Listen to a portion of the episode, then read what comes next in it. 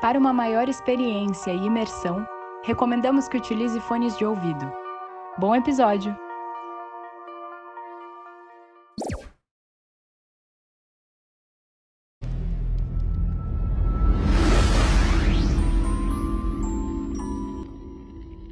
Gostaríamos de agradecer aos quase 100 mil downloads relativos aos três últimos episódios e também ao episódio especial, o episódio em inglês, episódio da Road, que eu vou explicar agora. Vocês devem ter visto no feed alguns que já se inscreveram e assinaram o nosso feed no Spotify, ou então na plataforma da Google ou na plataforma do Apple Podcast. Vocês viram que chegou também um episódio bônus, um episódio escrito The Frozen Girl.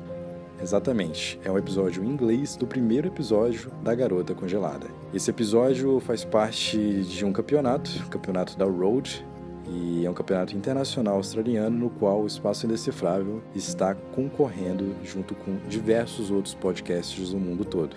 Com isso, vamos deixar o link para você ter acesso ao episódio também dentro do site da Road e também votar na gente, que é um passo muito importante também dentro da categoria de votação do campeonato. Na última semana recebemos alguns comentários e também algumas teorias no nosso e-mail e Instagram, arroba espaço indecifrável, sobre o episódio número 3, o incidente do passo de Atolov. Iremos ler os quatro principais comentários. Caso você não queira ver os comentários relativos ao episódio anterior, você pode pular diretamente para 5 minutos e 20 segundos perdidos no espaço-tempo. Eduardo Tavares, estudante de Engenharia Aeroespacial no Instituto Tecnológico de Aeronáutica, de São José dos Campos. Caramba, que carteirada, hein? A gente já teve o ex-assistente de pesquisa da Universidade de Harvard no último episódio. Agora a gente tem como comentarista um cara do ITA. Tá bom, o que mais? Olá, acredito que os soviéticos lideraram um plano nuclear na região. Em pesquisas não científicas que fiz após escutar o episódio 3, descobri que há muitos relatos de animais na montanha onde foram encontrados os estudantes, e esses animais estavam sempre com uma elevada quantidade de radioatividade. Visto isso, acredito que o exército soviético teve parte no que aconteceu com os mesmos. Afinal, eles poderiam estar próximos de encontrar algum segredo militar da época. Parabéns pelo trabalho, foi uma ótima edição e uma ótima produção.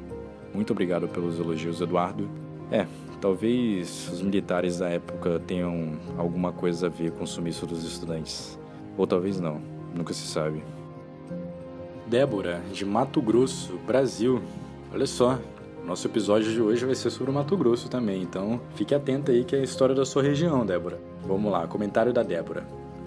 Muito obrigado por esse episódio. Foi maravilhoso. Eu fiquei impressionada que eu não esperava que no episódio de soviéticos iriam ter realmente dois soviéticos. E no final você ainda coloca um rapaz de Harvard. Foi incrível. É, foi muito louco mesmo. Mas resumidamente acho que foi um ataque alienígena. Afinal, a aparição de OVNIs sempre ocorreram naquela região. Então acredito que os estudantes foram abduzidos e não sequestrados ou assassinados, igual como tem em outros relatos. Muito obrigado pelo seu comentário, Débora. Pedro Campos, de Porto Alegre. O episódio foi muito bem produzido e muito bem editado. Vocês estão de parabéns. Muito obrigado, Pedro. A respeito dos estudantes, eu acredito que eles foram realmente sequestrados. Não sei se por humanos, soldados ou algo do tipo. Caramba, todo mundo acha que foram soldados soviéticos que sequestraram os estudantes, né? Ou por OVNIs. Também todo mundo achando que foram sequestrados por alienígenas. Mas, resumidamente, a morte deles é uma incógnita e precisa ser muito bem investigada. Uma pena que a União Soviética arquivou o caso.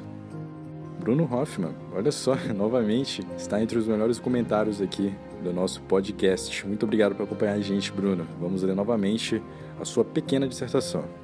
Na minha opinião, a União Soviética testava em alguns soldados selecionados os mais fortes e resistentes elementos radioativos em seus corpos, em busca do soldado perfeito, para ter o exercício mais potente depois. Isso aqui me lembra muito Capitão América, né? Em uma região isolada como a citada do podcast, uma base militar é criada, para ficar longe da mídia e de olhares indesejáveis. Com a manipulação indevida dos elementos radioativos, a Terra já está completamente infectada. Porém, esse não é o maior perigo. Os militares enviados para aquela base não tinham nenhuma moral e ética. Então, quando perceberam a presença dos jovens no local, resolveram testar seu soldado número 043. Caramba, ele está dando até a numeração do soldado. Soldado que já apresentava evoluções sobre-humanas. Então, o massacre. O soldado sem nenhum critério mata os estudantes, aqueles que conseguiram fugir e, quem sabe, contar o absurdo que acontecia no local. Não aguentaram o tempo ríspido da região e morreram congelados. É, isso realmente é o verdadeiro roteiro da Marvel, né, cara? Muito obrigado pela sua teoria, Bruno Hoffman. Foi impressionante. Essa foi a leitura dos comentários e e-mails dessa semana. Aproveite o episódio.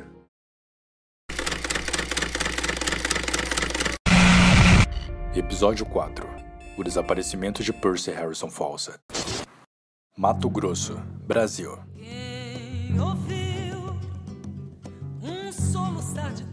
Brasil, um país de todos.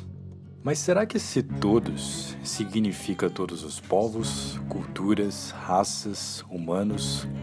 Ou todos os seres interdimensionais que poderão estar nesse país lindo, porém complexo que é o nosso Brasil? Era 1925, uma época em que o Brasil recebia várias expedições arqueológicas e exploratórias do governo britânico. Em uma dessas expedições estava Percy Harrison Fawcett, coronel, ex-agente secreto britânico e arqueólogo. Fawcett começou suas explorações alguns anos antes, em 1906 mais precisamente. Ele viajou ao Brasil para mapear a Amazônia em um trabalho organizado pela Royal Geographical Society, atravessando a selva e chegando em La Paz, na Bolívia, em junho desse mesmo ano. En 1925, le colonel Percy Fawcett part en expédition dans l'Amazonie brésilienne, afin de cité perdue de. Durante sua carreira, Fawcett realizou sete expedições, entre 1906 e 1924. Ele tinha a habilidade de conquistar os povos que habitavam os locais explorados, dando-lhes presentes, como espelhos, bijuterias inglesas e afins, mais ou menos como faziam os portugueses em 1500. No meio da sua exploração, estava ocorrendo algo um pouco diferente no mundo: a Primeira Guerra Mundial.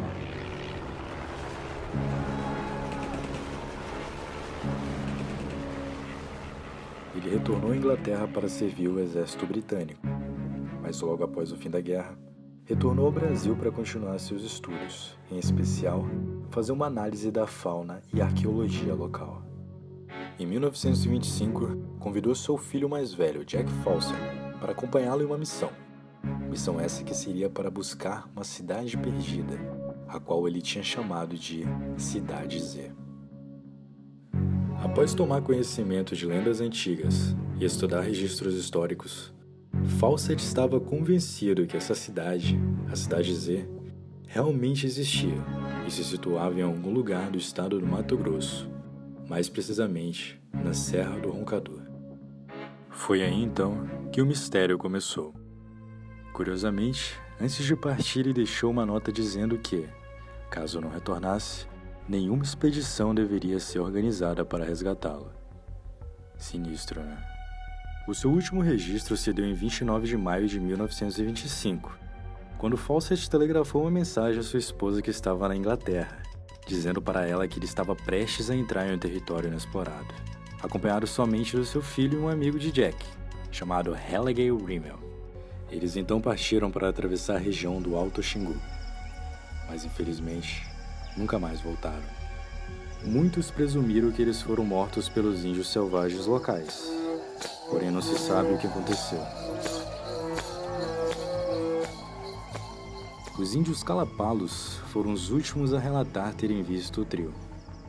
Não se sabe se foram realmente assassinados, se sucumbiram a alguma doença ou se foram atacados por algum animal selvagem.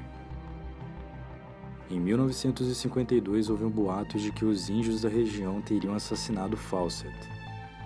Uma expedição foi organizada para o local e eles encontraram algo: ossos humanos, objetos como facas, botões, espelhos e afins. Alçados, os objetos foram submetidos a vários testes no Brasil e também na Inglaterra. Porém, nada foi confirmado. Atualmente, os ossos encontrados podem ser acessados, pois estão guardados no IML da USP, Universidade de São Paulo. Eu lembro que quando eu estudava na Politécnica, essas histórias eram comentadas nas rodas de amigos.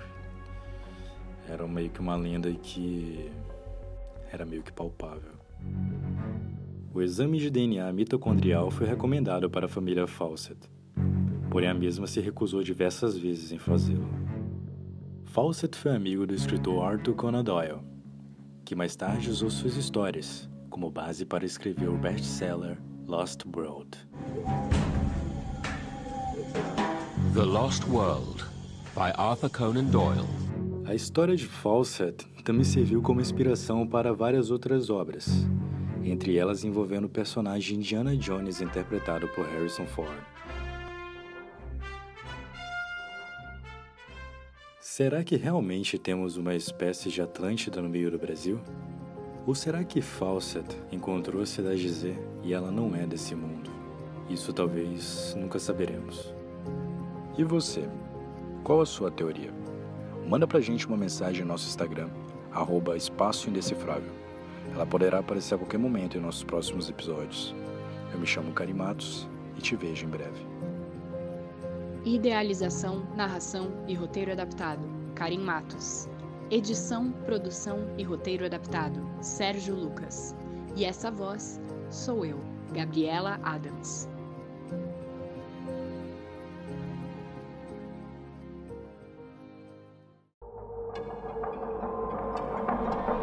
Esse foi um podcast Uncoder.